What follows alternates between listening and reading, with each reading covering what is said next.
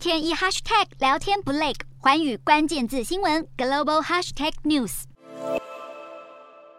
柬埔寨诈骗案频传，不止台湾人赴柬打工沦为受害者，就连中国、港澳、马来西亚等华人地区都有民众被利诱到柬缅泰等国后人间蒸发。香港保安局在十八日表示，香港执法部门今年截至目前为止，已经接获二十名在外地遭禁锢港人的求助，并已救回其中的十二人。而保安局也成立专案小组，并与国际刑警合作，持续办案救援。在香港多起诈骗案之中，最离奇的是有一名港男在抵达泰国后，意识到自己已受骗，买机票返港。但却被机场人员以没订到防疫旅馆为由拒绝让他登机。随后，这名男子再度被诈骗集团抓捕，目前被囚禁在缅甸。而澳门警方最近也接获多起类似案件，其中一名男子七月份经朋友介绍到寮国担任赌场公关，后来因为家属起疑心向警方报案，才救回了这名受骗者。另外还有三名正准备前往柬埔寨的女子，出发前被警方拦下，经劝告后才放弃原定行程，捡回了性命。另外一名马来西亚女子与一名新加坡籍女子在求职网站上接下一份到台湾从事代购的工作，不仅酬劳诱人，还附上两张分别是从马来西亚飞往柬埔寨与从柬埔寨飞往台湾的机票。不过他们却在柬埔寨转机时遭到诈骗集团囚禁，还可能被逼迫从事不法活动。两人至今仍然下落不明。大马还有一名男子，一年多前就被骗到泰缅边境工作，还遭到转卖、性侵、电击与毒打。而他后来虽被救回国，却因为创伤后遗症而引发许多精神问题。